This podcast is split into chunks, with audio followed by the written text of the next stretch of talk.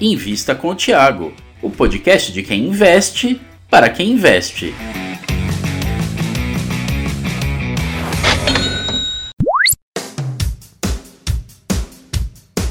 Olá, olá, investidor e futuro investidor.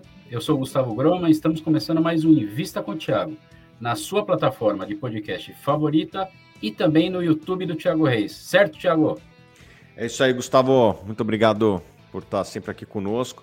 E a gente está sempre trazendo convidados. E hoje a gente convidou aqui o Sérgio Cariá, que é CEO da Mills, uma empresa que já tem uma estrada aí na bolsa, mas muitos ainda não conhecem. Tudo bom, Sérgio? Tudo bem, Thiago. Legal, obrigado por estar aqui com a gente. Sérgio, conta um pouquinho para a gente o que faz a Mills. Vamos lá. É, bom, primeiramente, antes, antes é, queria agradecer imensamente aí a participação é, no, no, seu podcast. Fala um pouquinho da Mills. A Mills, ela nasceu em 1952, esse ano a gente faz 70 anos de existência, né, e sempre fazendo locação de equipamentos, né. É, ela, ela nasceu lá atrás é, fazendo locação de formas e escoramentos, uma das unidades que a gente mantém até hoje. A gente foi diversificando o nosso portfólio de produtos e hoje a gente tem duas unidades de negócios, né? Uma delas é a rental, né, que a gente faz locação de equipamentos motorizados, a gente tem plataformas elevatórias, a gente tem geradores, compressores, torre de iluminação.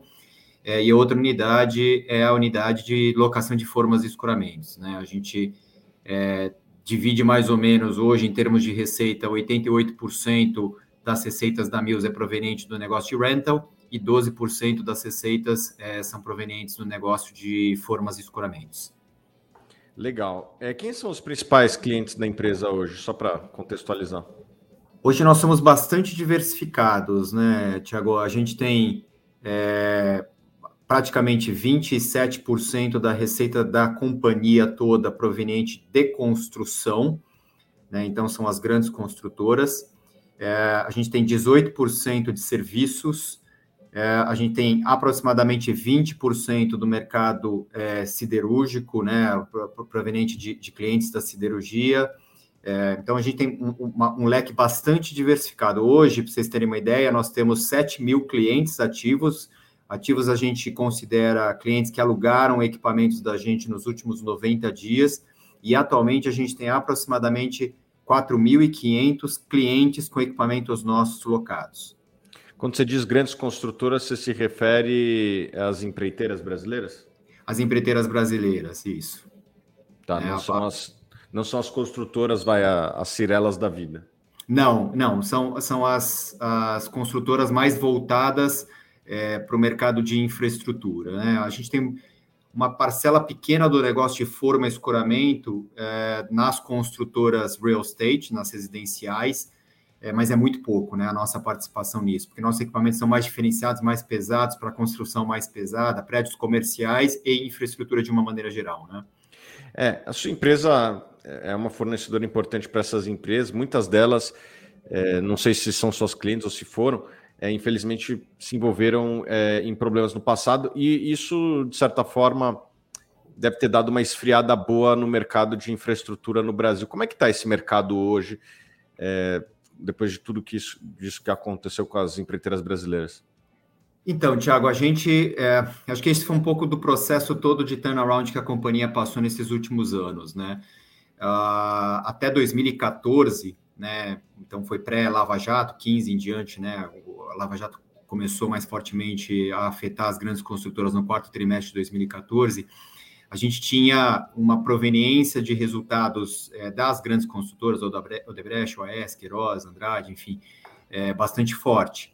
E a gente teve que, obviamente, se reinventar, né? Buscar outras linhas de receita, outras verticais. O negócio de rental, a gente direcionou muito para o setor é, de indústria, né? O setor não construção.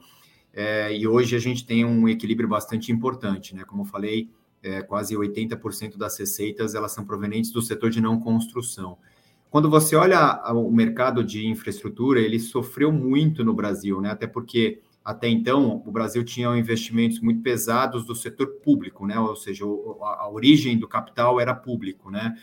É, quase 70%, e 30% era privado ou PPPs, né? Parceria público-privada. Hoje é completamente o inverso, né? A gente tem 70% ou mais é, dos investimentos provenientes das concessões, né? Ou seja, da, da, do investimento privado ou das PPPs, em uma parcela muito pequena, até porque a gente vê é, toda essa dificuldade de, de, de gastos, né? Do, do, da, das restrições fiscais que o Brasil vive. É, então, mudaram muito assim as construtoras, né? Entraram alguns novos entrantes, players internacionais acabaram vindo para o Brasil. É, e mas o, o, que a gente enxerga eu daqui para frente é um, uma retomada de investimentos, principalmente pós né, essas concessões que acabaram acontecendo aí nos últimos anos, é, vão alavancar aí o crescimento de novo do setor de infraestrutura. Então a gente tem um olhar bastante positivo para esse setor aí daqui para frente. Legal. Fala um pouquinho dos, dos resultados financeiros da companhia a sua evolução. Então, Tiago, a gente é, acho que a gente tem hoje uma resiliência financeira bastante importante, né? A gente, a, a companhia, como, como, como, comentei, né? A gente, a gente tinha uma exposição bastante grande às construtoras grandes, a companhia sofreu muito, né? A gente gerou prejuízo líquido de 14, final, final de 14, né? 15, propriamente dito, até é, o quarto, até, até o terceiro trimestre do ano de 2019, e a partir de 19 a gente volta a gerar lucro. Então, é, esse ano a gente deve gerar quase 100 milhões de lucro de novo na companhia. É, a gente tem um retorno sobre capital investido no negócio de rental que está voltando a, a, gerar ROICs né, positivos. A gente está com 15,2 de ROIC, a gente deve continuar crescendo nesse ano de 22. Ah, acho que um ponto importante, a companhia é forte geradora de caixa, a gente passou esses últimos anos desalavancando a companhia, e hoje é o que a gente chama de net cash, né? Eu tenho mais caixa do que a dívida propriamente dito. A gente terminou o terceiro trimestre do ano de 2021 com 162 milhões de caixas de net cash, ou seja, mais caixa do que a dívida em 160 milhões de reais. É obviamente que a gente sabe que não é a melhor estrutura de capital, mas é, é, isso nos dá conforto é, e espaço para a gente acelerar o crescimento da companhia. É o que a gente vai fazer esse ano. Né? A gente anunciou é, uma retomada dos investimentos de CAPEX de, de, crescimento. A gente vai investir aí quase 300 milhões de reais na compra de plataformas elevatórias. Fizemos alguns M&As aí no ano passado, vamos continuar fazendo. Então, alocar esse capital de uma forma bem estruturada é o que a gente está buscando aí para continuar gerando essa resiliência, continuar crescendo, gerando lucro, melhorando nossas margens, é o que a gente vem fazendo aí é, é, nesses, últimos, nesses últimos dois, três anos.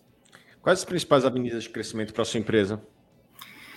Olha, quando a gente olha o negócio de rental, né, o principal driver é quebrar conceitos, né? A gente é a, a, a plataforma elevatória é o equipamento substituto. Então, a gente tem muito que quebrar paradigma e substituir as formas atuais de elevação de pessoas em altura. Né? Então, a gente é o produto que substitui escada, a gente é o produto que substitui andaime. Então, quando você olha né, a, o mercado brasileiro comparado com o mercado americano, por exemplo, né, assim, a gente é 15 vezes menor em termos de relação população-máquina. Né? Então, tem um espaço, uma via de crescimento bastante importante dentro do negócio de plataforma elevatória. É, outro fator que, que a gente traz é a, a quebrar o conceito de você deter um ativo é, versus você locar. Né? Então, a gente, é, a, a gente sempre está no cliente, convencendo ele e a gente mostra os benefícios financeiros, os benefícios econômicos, os benefícios operacionais de você alugar um equipamento com a gente versus ele ter aquele equipamento próprio, né? Então, essas são as grandes vias de crescimento da, do, do nosso negócio, né? Quebra de conceito, é, seja ela por penetração, quebra de conceito do buy versus rent, né? Do comprar versus alugar o equipamento. Legal. É, muitos dos que nos acompanham aqui têm interesse em dividendo. Você já falou que sua empresa tem caixa líquido, mas pretende investir.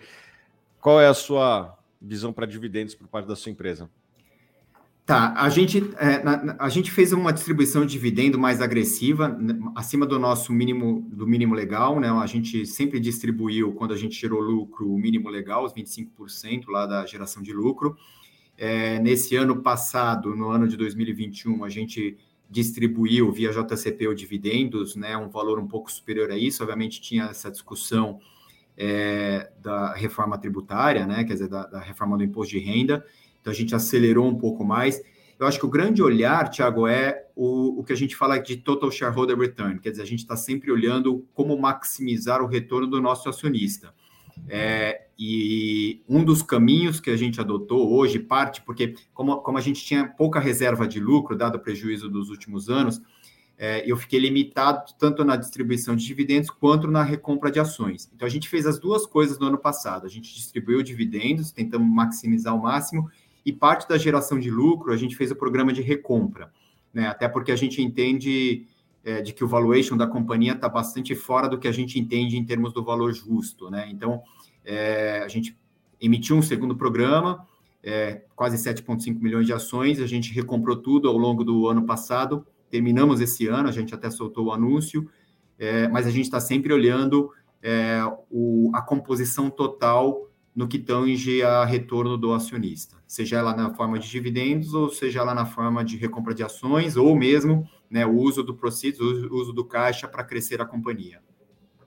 Você falou que a companhia, na, na sua própria visão, está é, tá com valuation descontado. Como que vocês chegam nessa, nessa conclusão? que tipo de conta que vocês fazem internamente? Não, é, então, é, a, a, gente obviamente é, tem, nós temos uma projeção de longo prazo, né? Então a gente faz obviamente vários cenários é, de, de, de, futuro.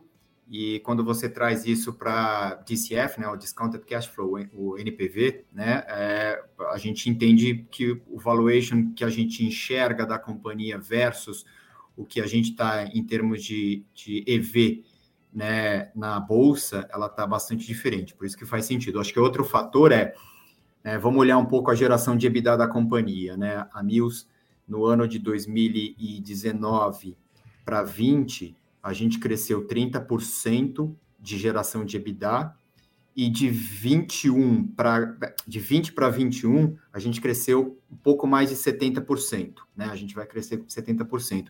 E o que a gente está enxergando, né, que a gente tem aí de novo um crescimento forte para o ano de 2022. A gente, é, só para você ter uma ideia, Tiago, a gente no nosso terceiro trimestre, se você analisa nosso run rate, a gente já está gerando 330 milhões de reais de EBITDA. E quando você olha o EV da companhia, a gente está hoje sendo negociada quatro vezes esse múltiplo, né? E se a gente olha nossos peers seja ele fora ou mesmo peers nacionais, né, o nosso múltiplo está bastante mais, mais, mais acomedido, né, vamos dizer assim. Então, a gente está sendo negociado num, num, valor muito baixo. Então, a gente enxerga que tem espaço para, obviamente, é, trazer um pouco mais de valor aí para Mills. Quem, quem, vocês, quem que você consideraria seus peers no Brasil?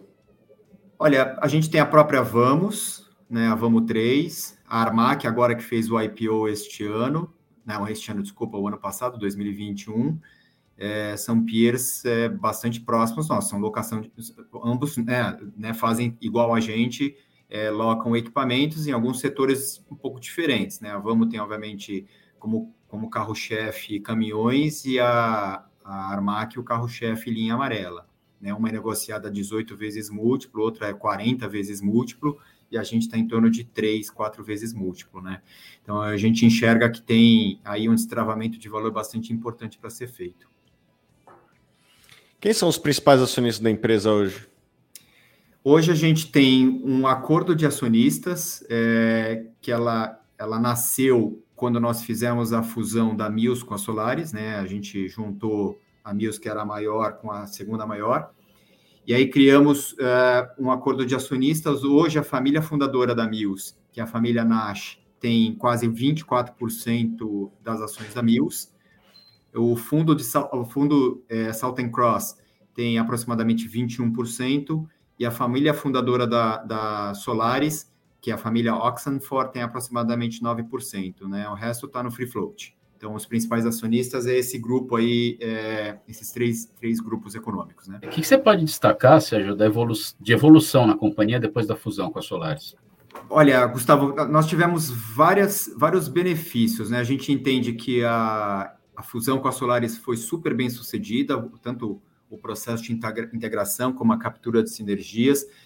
Vou elencar aqui alguns exemplos, né? Quando a gente era, quando nós éramos concorrentes pré-fusão, é, a gente entendia que a gente cobria bem o mercado, né? E quando a gente olhou e estudou né, as duas companhias em conjunto, apenas 13% dos nossos clientes eram sobrepostos. Isso significa né, que 87% é, dos clientes eram exclusivos, né? E isso trouxe para a gente uma atenção bastante importante no que tange a cobertura de mercado, né? Então fez com que nós é, elaborássemos um novo plano de go-to-market, ou seja, de como a gente vai endereçar mercado, de como a gente vai abordar.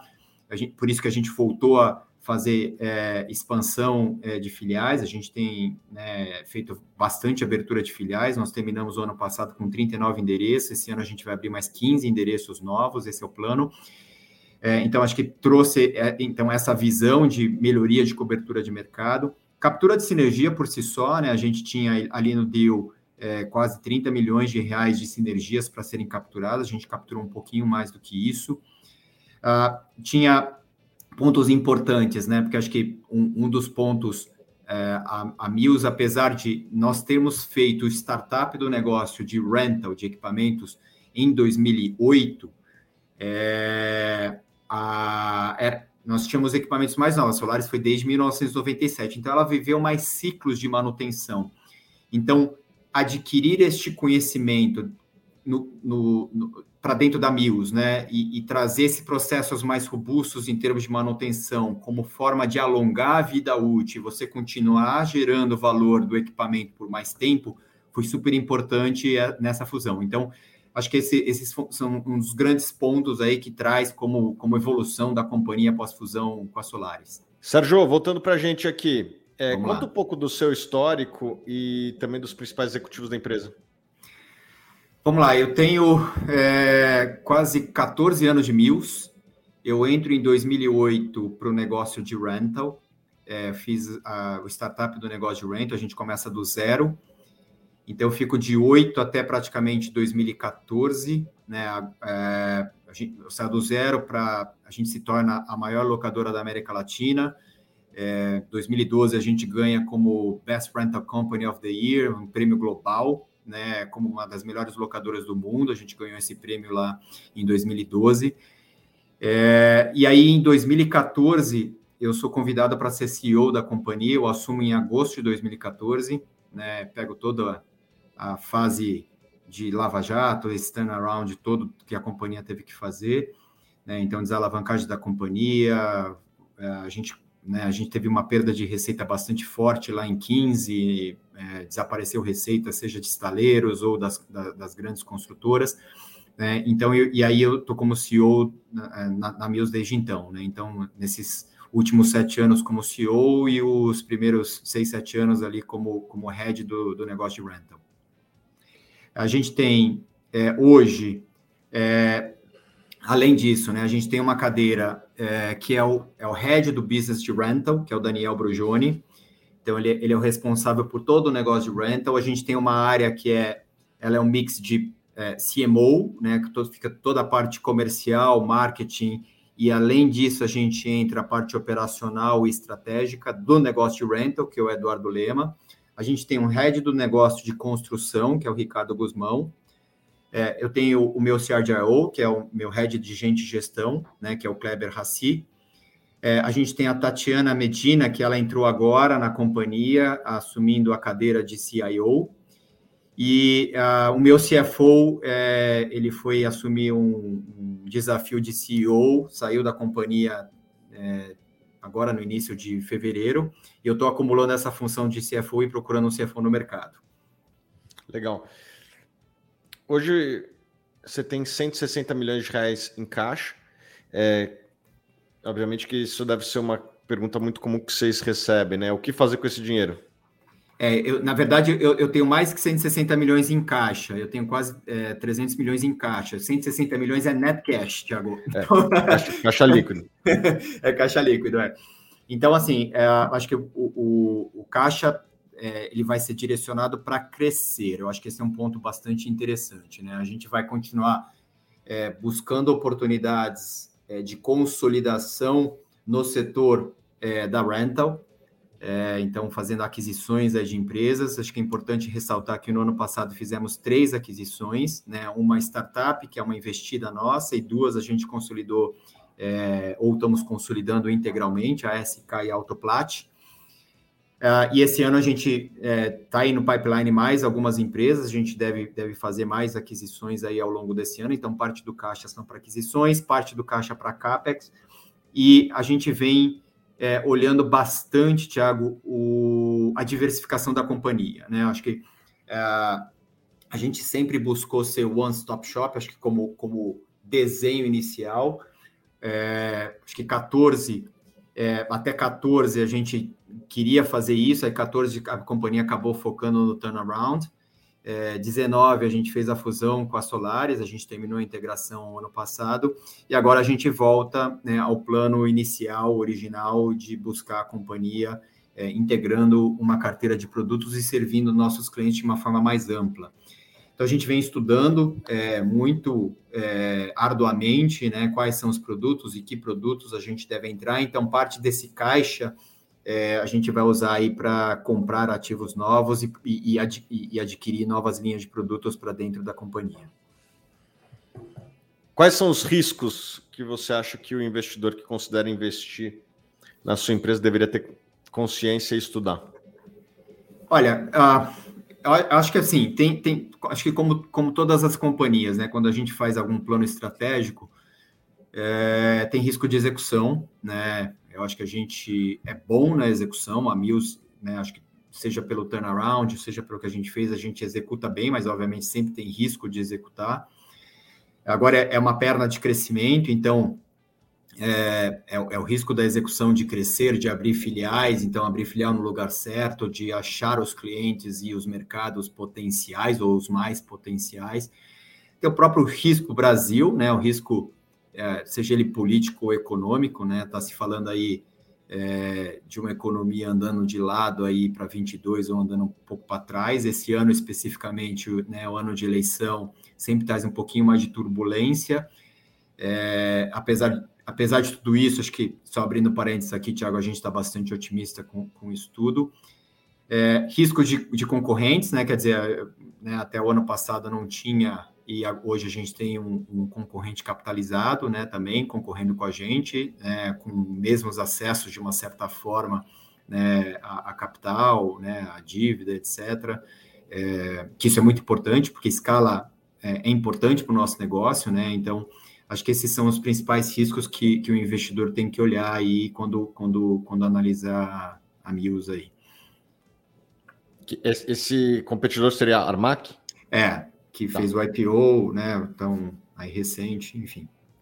Beleza. Você citou uma outra empresa aí, a Vamos, que não é bem concorrente sua. O que, que você acha dela? Olha, então, a, a Vamos, eu acho que ela tem a, uma penetração bastante importante nos clientes, né? por, por via de JSL, né? E eu acho que ele pode ser um player importante no que tange player concorrente, né? Eu digo, é, no, no, momento em que ele toma uma decisão de aumentar o share of wallet, né? Putz, eu já faço o transporte, eu já tenho o caminhão, e a partir de lá, e aí vi de algum exemplo que ele, que ele acabou fazendo aí é, ao, ano, finalzinho do ano passado, se não me falha a memória, a aquisição lá do, de uma empresa de intralogística de empilhadeiras, né? Então, quer dizer, ele começa a expandir o portfólio de produtos, é, uma vez que ele já está dentro do cliente, né? Então, é, acho que da mesma forma como nós, né, nós temos aí 7 mil clientes, diversos clientes industriais, a, colocando as plataformas elevatórias, o nosso plano é ir aumentando o share of wallet daqueles clientes. Então, em algum momento, a gente vai acabar se cruzando, vai interseccionar um pouco na, no meu ponto de vista, é, os nossos mercados. Né? Então, são três grandes players, de uma certa forma, hoje, né, listados, capitalizados para poder competir nesse setor. E, e assim, Tiago, acho que tem espaço para todo mundo, o mercado né, de locação é ultra pulverizado e baixo penetrado, né? acho que tem espaço para continuar crescendo esse setor. é, vi de Estados Unidos, né? Acho que trazendo um exemplo, Estados Unidos, a maior locadora do mundo chama-se United Rentals, né? A uhum. United uhum. tem pouco, pouco menos de né, 12% do mercado total americano, então é um mercado bastante pulverizado, né? Então, essa é, é, é o que a gente enxerga aqui no Brasil. Eita, caiu alguma coisa aí. caiu um negócio aqui. Vamos, vamos, vamos voltar para a parte da United Rental. Que, se a gente puder. Caiu um negócio aqui, do nada. É, se a gente puder continuar da parte do United Rental. Isso. Uh, deixa eu só fazer um catch-up, porque eu já não me lembro o que eu falei lá, Thiago. É, eu estava eu tava falando da, da. Então, se a gente. Eu, posso, posso continuar? Pode, pode. Então, quando a gente olha o mercado, por exemplo, o mercado americano, né, é muito parecido é, em termos. É, a, a, gente tem uma locadora lá muito forte, a United Rentals, que é a maior locadora é, do mundo. Né, eles têm é, pouco menos aí de 12% do market share americano. Então, até fazendo esse paralelo aqui para o Brasil, a gente acredita que tem espaço né, para todas as locadoras e continuar crescendo e expandindo, é, como, como é o mercado lá nos Estados Unidos.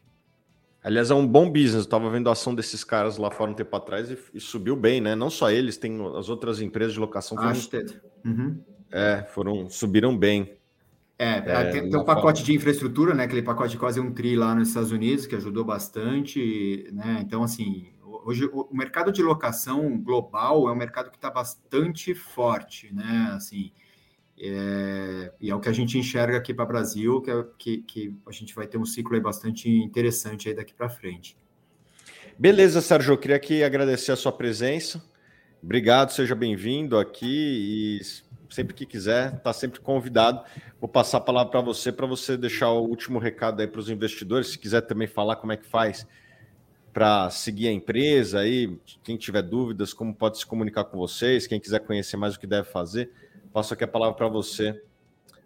Seguir. Muito bem. Uh, é, Tiago, muito obrigado aí pela, pela oportunidade. Né? Uh, podem acessar o nosso site www.mills.com.br é, se quiserem um pouco mais de informações sobre a companhia, a nossa área de relações de investidores está super à disposição. Só entrar lá e entrar na área de, de relações com os investidores. Podem seguir também a gente no Instagram, a gente publica bastante coisa do que a gente está fazendo, é Mills Oficial. E acho que um ponto importante para trazer aqui, né, a gente também está buscando um caminho para uma empresa sustentável, né? A gente, a gente tem como objetivo de certificar a Mills como uma empresa B nesse ano de 2022. É, a gente já fez todo o nosso plano de materialidade dos principais impactos que a companhia tem. Né? A gente já fechou os, as nossas principais metas. A gente está trabalhando agora nos impactos em termos de gases efeito estufa, é, para a gente também ter o nosso compromisso de pegada de carbono. Né? Então, acho que é, a gente quer unir novamente né, o retorno aos seis, aos acionistas da companhia, volta na lucratividade, melhoria das nossas margens, mas tudo isso também de uma forma sustentável. Né? Então, que precisar, a companhia está super à disposição. E muito obrigado mais uma vez aí é, pelo espaço aqui, Thiago. Beleza, queria aqui agradecer a presença do Sérgio, do Gustavo, e a gente se vê na semana que vem em mais um Invista com o Thiago. Forte abraço.